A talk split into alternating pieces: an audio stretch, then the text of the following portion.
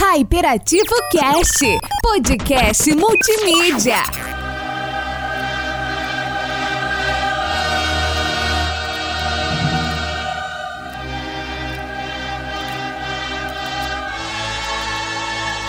Bom dia, boa tarde, boa noite, tudo bem com vocês humanos? Aqui é o Léo Bezerra. Olá, meus hypados, aqui quem fala é o Marcos Fergonci e hoje nós estamos aí com um tema que é bastante curioso, polêmico e curioso. Peculiar. Peculiar, isso, peculiar. Né, vamos falar hoje sobre Satanic Panic, que seria o medo de ritos satânicos, a mídia em cima, é, várias coisas obscuras por trás, mas nada muito comprovado, né, não, Leozito? Bruxaria!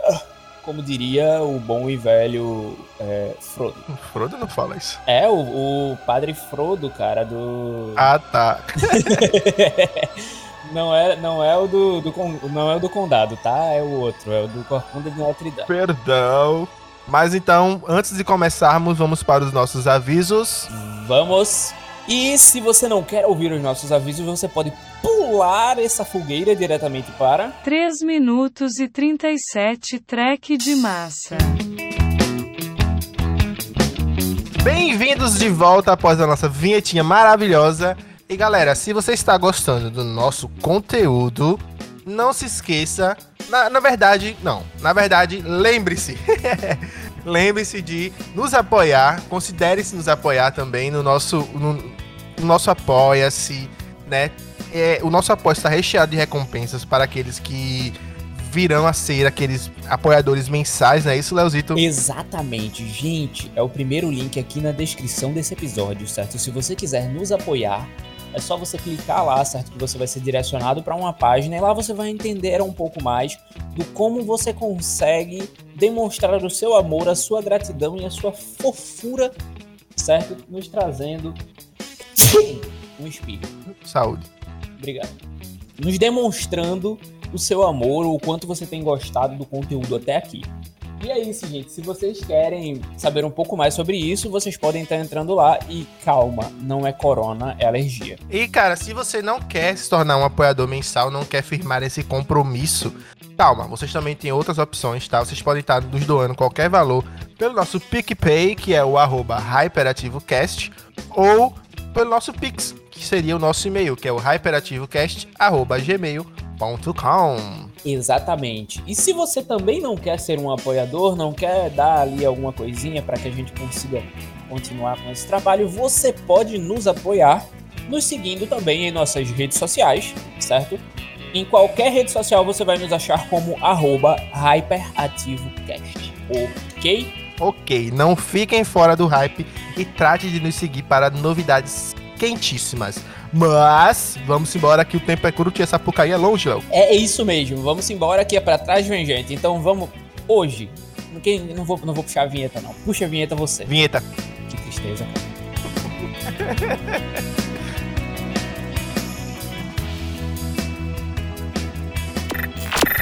Hyperativo Cast, podcast multimídia. Voltando da vinheta, vamos embora.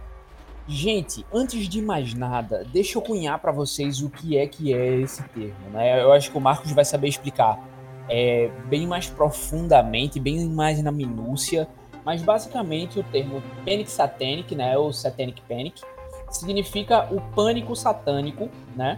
É, ou o pânico moral ali que as pessoas elas passam, que tem uma repercussão muito grande pela mídia, que vai um pouco de encontro com, entre aspas, crimes é, corriqueiros, né? Mas voltados para a normalidade. Esse tem um quesinho a mais. Tem um ponto de bruxaria, feitiçaria, é, coisas, rituais satânicos, esse tipo de coisa, certo?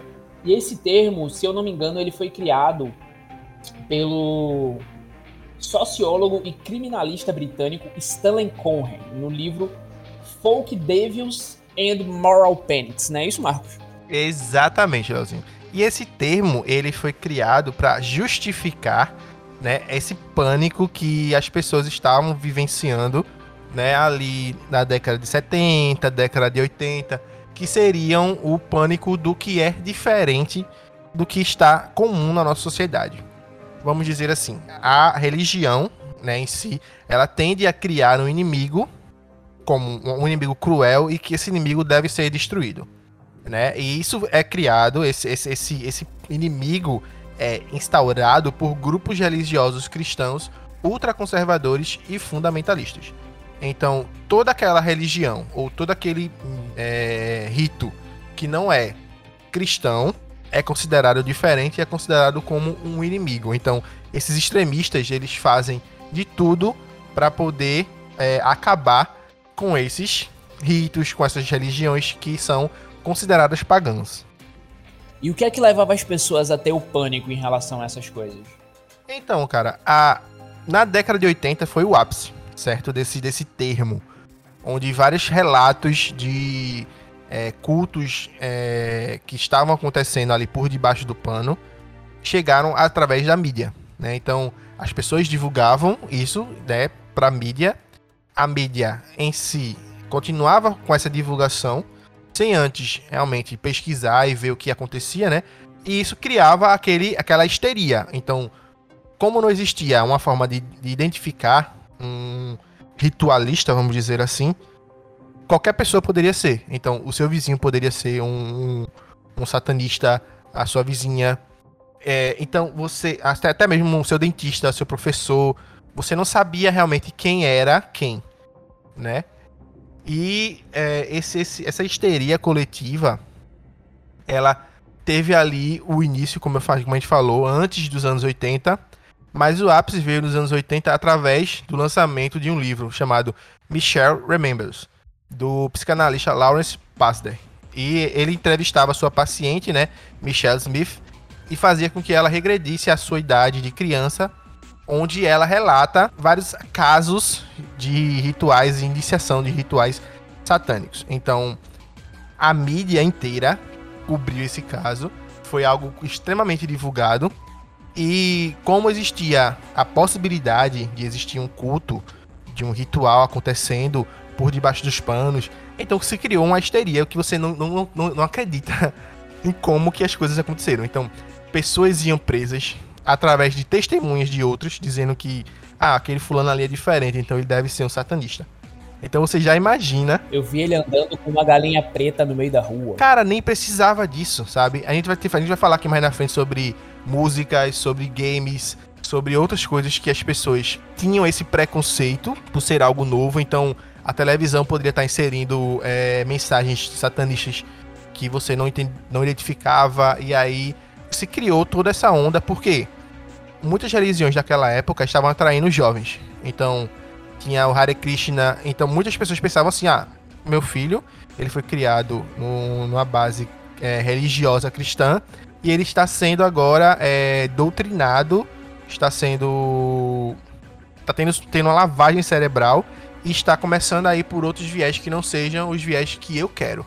Então existiam aquelas preocupações dos pais. Existiam também muitos crimes acontecendo naquela época com crianças. Então é, as pessoas diziam que aquela parada que aconteceu com seu filho nunca foi um parente, sabe? Nunca é um parente, mas sim um vizinho. Ah, aquele vizinho ali é estranho, então quem culpa é vamos culpar ele. Então, esse, esse, esse, essa, essa histeria realmente dominou os Estados Unidos nessa época, né? E esse livro que a gente falou aqui, o Michelle Remembers, ele foi usado como um, é, um modelo de estudo. Então, vamos como vamos identificar esses ritos? a gente pegou, vamos pegar os relatos que a Michelle Smith fala no livro ali e vamos usar esse conhecimento para os nossos é, investigadores descobrir e prender essas pessoas. Então foi uma espécie de, de hipnose, né? Isso, de, isso. Da regressão. Esse livro foi descartado, tá? Pra gente poder colocar logo os pingos nos is.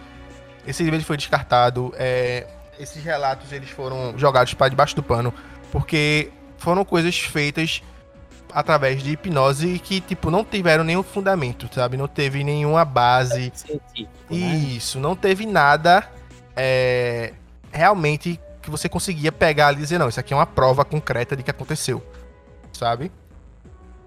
Então, assim, diversos casos foram resolvidos, entre aspas, através desse estudo desse livro. Então, várias pessoas tiveram suas vidas e reputações arruinadas por conta apenas de testemunho, Léo. Você entende o que é um vizinho seu dizer assim: ah, aquele cara ali ele tem uma tatuagem, então ele é satanista. E você ir preso, você responder processo, você perder seu emprego, sabe, só por conta de um testemunho. Isso aí é, é uma coisa absurda, velho. Mas bom, é, depois que houve né, essa questão do desse livro ele ter sido usado como treinamento, né? Me explica um pouco mais sobre o que era esse treinamento que estava sendo falado. Porque, por exemplo, o pessoal pegava, estudava o livro e dizia: olha, você consegue identificar que alguém é satanista porque essa pessoa, ela é, sei lá, tem a cabeça raspada, uma característica. Não, não necessariamente, mas assim, muitos relatos falavam que existiam túneis subterrâneos que davam acesso a escolas para você poder pegar é, as crianças e fazer seus ritos, né? Então, esses ritos religiosos eles tinham como fundamental você pegar crianças e cometer a, a, abusos sexuais nela. Então, tipo, mas muitos desses abusos eram cometidos por parentes próximos da vítima, sabe? Mas como existia esse pânico, esse, essa histeria, então eram colocados. Meio que botavam uma culpa ali, né? Isso.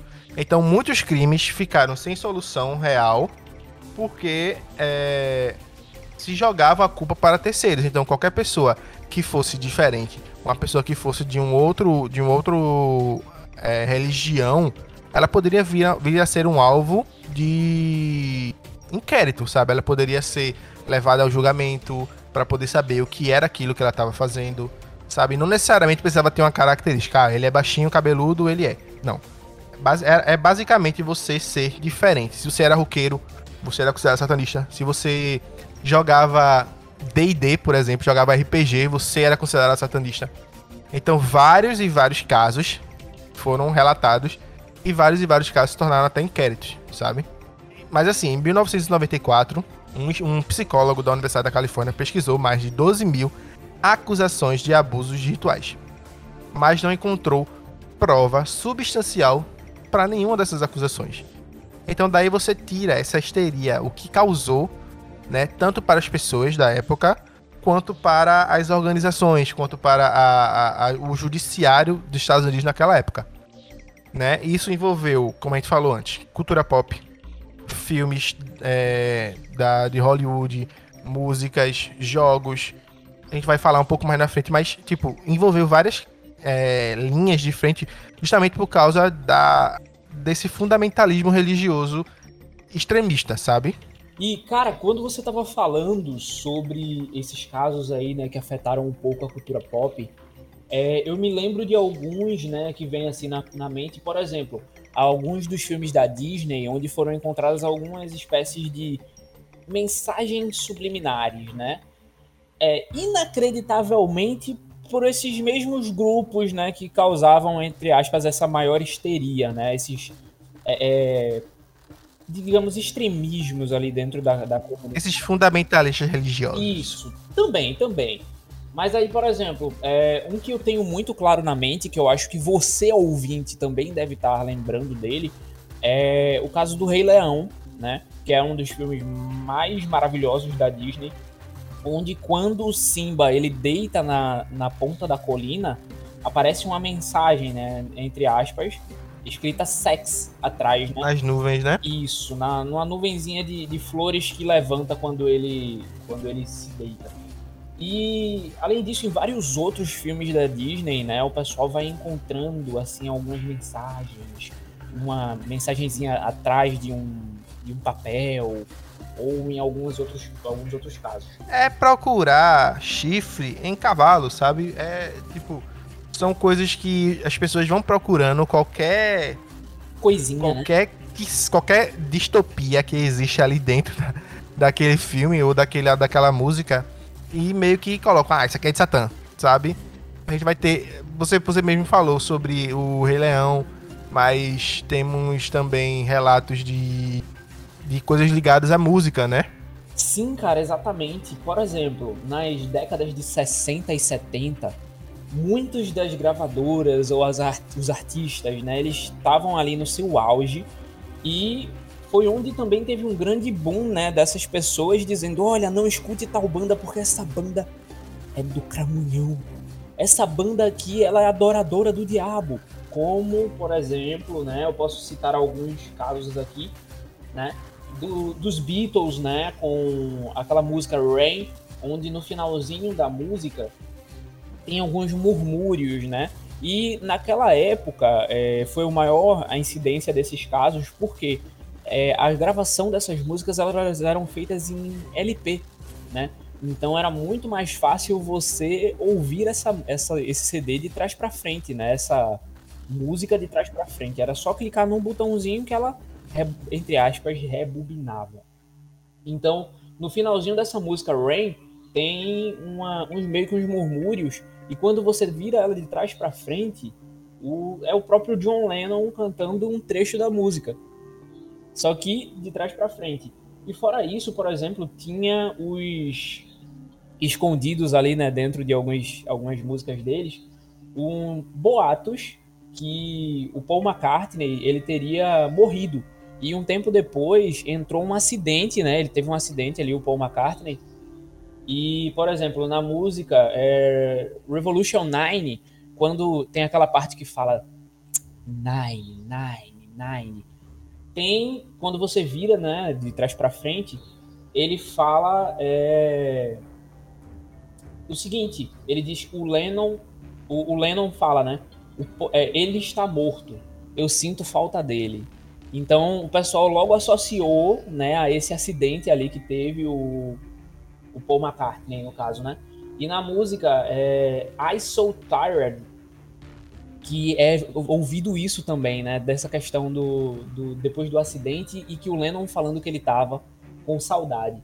Fora isso, tem muitos outros, como por exemplo o Starway to Heaven do Led Zeppelin, é, aquela música Hotel California do, do Eagles, até a própria banda Queen, né? Que, que fazia ali entre aspas, uma apologia ao consumo da maconha, com na música Another the One, Another One Bite the Dust, e o próprio Pink, Pink Floyd que brinca, né, com essa situação, com uma mensagem de trás para frente falando: "Parabéns, você encontrou uma mensagem secreta". E o nome dessa técnica, né, que era utilizada, ela era chamada de backmasking. Então, muitos dos artistas, né, daquela época eles colocavam ali somente para ter uma, uma diferenciação né, na, na sua música. E muitos deles eram vistos como: olha, essa banda aqui foi encontrada uma mensagem subliminar na música dela, então você não pode ouvir. Então ouvia-se né, uma perseguição a essas bandas. E a gente já ouviu vários casos desses, né, Marcos? Exato, cara. E isso, isso era sempre associado com ah, as, as crianças, os nossos adolescentes estão sendo dominados por Satã, né? Então, a gente falou sobre os jogos de RPG, né? D&D, por exemplo, onde vários, é, assim, aconteceram várias fatalidades com, com crianças na época. E, e essas crianças estavam é, associadas a jogos de RPG, né? As crianças jogavam, até porque era uma febre isso, era um fenômeno, né? Ainda é. Ainda é. Mas naquela época tinha se, tinha se lançado em 1900, 1974 o D&D e ele se tornou uma febre entre as crianças. Então, quando acontecia algum suicídio, algum relato de, de, de agressividade, ah, vamos ver o background dessa criança. Ah, ela joga D&D, então tá explicado. Ela, ela tá sendo é, dominada por Satã, né? E geralmente não era, velho. Era só você levar a criança para um psicólogo, ver o que é que tá acontecendo. Porque não, não necessariamente está associado com a banda, com a música, é mais com seu background mesmo, com sua trajetória né, pessoal de vida. E quando você falou sobre esse backmasking, isso só me lembrou de uma coisa. Aqui no Brasil não foi muito diferente, tá? A gente tá falando sobre os Estados Unidos, mas o preconceito religioso é em todos os lugares do mundo e acontecem desde sempre. Mas aqui no Brasil, através do sensacionalismo de matérias de TVs e também do preconceito religio religioso, é, muitas brincadeiras das crianças se tornaram um verdadeiro inferno. Quais delas, por exemplo? Nós temos aqui relatos iguaizinhos a esse do, do CD do, dos Beatles, do CD da Xuxa, por exemplo. Sim. Que se você tocasse de trás pra frente, tinha uma mensagem ali que era I love Satan ou qualquer coisa do tipo assim, sabe? Sim, total, cara. Isso foi uma febre nos anos 90, se eu não me engano, 80 ou 90 É, tinha também a questão da adaga, né, a, a encontrar, encontramos uma adaga é, num brinquedo fofão. E era só, e era só uma haste de ferro para poder segurar a cabeça do, do, do bicho no lugar, sabe? É, teve também a questão do tabuleiro de Ouija, brincadeiras de copo e compasso. E também, Leozinho, acho que você lembra disso, porque foi algo que aconteceu na nossa época. Sim. Os cards de Yu-Gi-Oh! Nossa, cara, até hoje eu tô triste porque minha mãe jogou todas as minhas cartas fora, cara. Eu tinha quatro exódias. Cara, Mano, é. Vai- Vou tocar um pouquinho mais nesse relato de Yu-Gi-Oh! Porque foi algo que eu vivi, né? Pessoalmente, assim, foi algo que a gente tava ali no meio do, do acontecido, né? Que foi uma matéria que saiu no Gilberto Barros, né? Que era o programa Boa Noite Brasil, ou algo do tipo, não me lembro agora direito. Em que ele fala que Yu-Gi-Oh! é o baralho do diabo. E aí tem vários relatos de mães, sabe? É, foi algo tão, tão sensacionalista e tão, tão, tão carregado de preconceito que várias crianças tiveram que jogar os seus baralhos de Yu-Gi-Oh! fora ou tacar fogo, porque a mãe ouviu aquilo ali. Não, meu Deus do céu, meu filho não vai brincar com coisa de Satã. mano, meu Deus do céu. E eu lembro, eu lembro claramente, velho, do dia que eu tive que fazer. E assim, eu não tinha só o baralho de Yu-Gi-Oh! Eu tinha o baralho da, da Sakura Cat Captor também e foi jogado fora junto com o Yu-Gi-Oh! Pagou o pato. Jesus, cara. E não só isso, né? Como a, gen- a gente jogava, eu sempre joguei RPG, né? Isso sempre foi algo vivo em mim desde sempre. Eu não lembro quando foi que eu comecei, mas eu lembro que eu sempre gostei. E assim, isso se tornou um verdadeiro inferno, porque eu não poderia jogar, eu não podia jogar RPG por causa do demônio. Eu não podia assistir Cara, Dragon Ball Z, É, então. se, se eu ligasse, se eu ligasse a televisão e tivesse passando ali o Mr. Satan, acabou, cara, acabou. Não tinha, não tinha era desligar a televisão, ficar de castigo e que não, não tinha conversa. Pois é, cara. Imagine então, por exemplo, naquela época onde a cultura japonesa ela tinha começado a ser mais colocada aqui dentro do Brasil, né? Então muitos dos animes daquela época eles foram censuradíssimos e dizia não, isso é do demônio, você não pode assistir. Quando tu tava falando, eu só lembro assim do, do maior de todos os casos, claro, eu vivi todos esses assim como, como você, mas eu acho que o maior desses casos que gerou a maior comoção dentro do, do Brasil, eu acho que foi esse caso fofão, né? Que teve, por exemplo, até o, o chamado do fofão, né? Que o pessoal falava que toda criança que era mal criada, né? Que tinha o fofão dentro de casa era porque tava tendo ali alguma alguma influência do boneco. E, cara, o quanto isso era, era estranho. Imagine, não é verdade? Cara, isso, isso foi algo tão, tão massivamente divulgado, mas a gente tá falando aqui algo mais da cultura pop, né? E Não necessariamente de casos reais. Mas nós tivemos é, recentemente o caso do serial killer Lázaro, né? Que vai explicar aqui um pouquinho mais. Mas também tivemos o caso Evandro, né? Que apesar dele ser um caso antigo, mas assim, muitas coisas foram resolvidas agora recentemente através do podcast também chamado do caso Evandro, do Ivan Mizanzuki, né? E tipo, o caso Evandro, ele é praticamente um preconceito religioso elevado a esse nível, assim, extrapolado pela mídia, sabe? A mídia caiu em cima, é, divulgou como um- sendo um caso das bruxas de Guaratuba. Então, velho, isso se tornou algo tão fora de controle que muitas pessoas pagaram indevidamente por crimes que eles não cometeram, sabe? Teve, teve é, um, um dos acusados morreu na prisão, os outros pagaram e ainda pagam até hoje, sabe? E sobre o caso Lázaro, é, o que mais me choca é que a gente tá em 2021 e as Sim. autoridades ainda associam ele como um, um satanista, né? Não só as autoridades, como muitas matérias das revistas, de, de jornais e etc, de, de veículos de comunicação que afirmam que ele é satanista e por isso que ele não tá sendo pego. A mãe dele Que a mãe dele era bruxa, né? isso, a mãe dele é uma bruxa e ela fez um feitiço que ele só vai ser preso quando ela morrer, ou etc, etc. E, e, meu irmão, isso tira tanto o foco e o peso da parada. Porque, tipo, velho, ele é um serial killer, ele é um criminoso, ele é perturbado, sabe? Isso pode ser um problema associado com a sua, é, com sua psicose, com o seu, o seu background de histórico de vida. E a galera não, a galera quer associar logo a um inimigo, como a gente falou no começo, né? A um inimigo cruel e comum, que é o Satã. É sempre, é sempre isso. E, e, velho, a gente tá em 2021. Ele não tá sendo pego por conta de incompetência da, de autoridades militares. E não porque ele é um bruxo, sabe? Pois é, cara. E assim, a gente tem muito ainda o que, que ver, né? Mas assim, muita gente também tem romantizado a história dele, sabe? dizendo assim, não, ele tem problemas psicológicos e precisa de um tratamento. Cara, é, é, ele é um serial killer, né? Ele é um bandido e ele tá se escondendo ali na, naquela vegetação tal, porque ele tinha aquela experiência. E era uma experiência que os policiais da, da do coisa não tinham, né? De perseguir alguém naquele, naquele tipo de vegetação. Então não tem nada associado a o que era bruxaria, satanismo, tudo. A gente tem que saber separar as coisas, na é verdade. Isso, não existe, cara. Não existem comprovações de que ritos satânicos aconteceram e colocando os pingos nos is aqui nos, nos finalmente, né, nos, momentos finais, a religião satânica, a religião de Ubanda, a religião do budismo é uma religião válida assim como o cristianismo, o espiritismo, entre outras sabe? Segue quem quer. É, é, não tem existe relatos de, de pessoas sendo sacrificadas nessas religiões, sabe? Não existem. Mas a, ainda hoje as pessoas associam isso como sendo algo mal, algo cruel.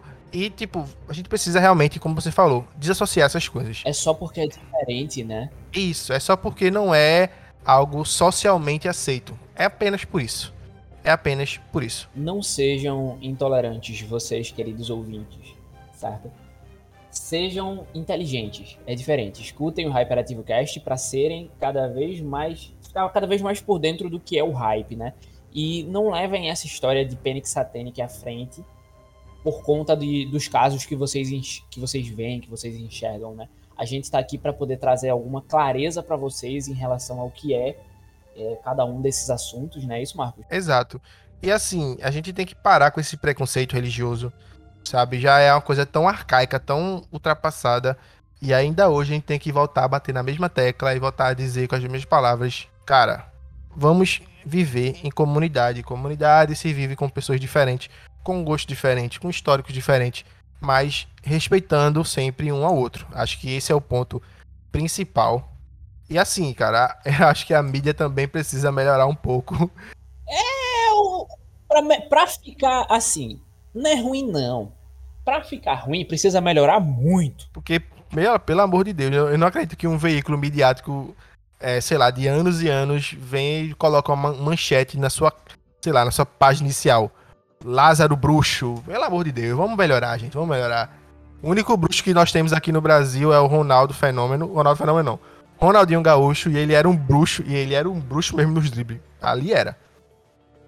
Com certeza, com certeza. E ele tinha os padawans dele, né? Robinho ali, enfim, a galera, a galera. Mas que este continue sendo o único caso bruxo de verdade que a gente tem para poder contestar, na verdade. E cara, eu tô com saudade de jogar Yu-Gi-Oh, velho. Caramba, não tinha muitos. Eu tinha muita carta, velho. Eu tinha muita carta. Eu tô com Meu saudade Deus de jogar RPG, cara. Vamos marcar uma sessão aí de RPG.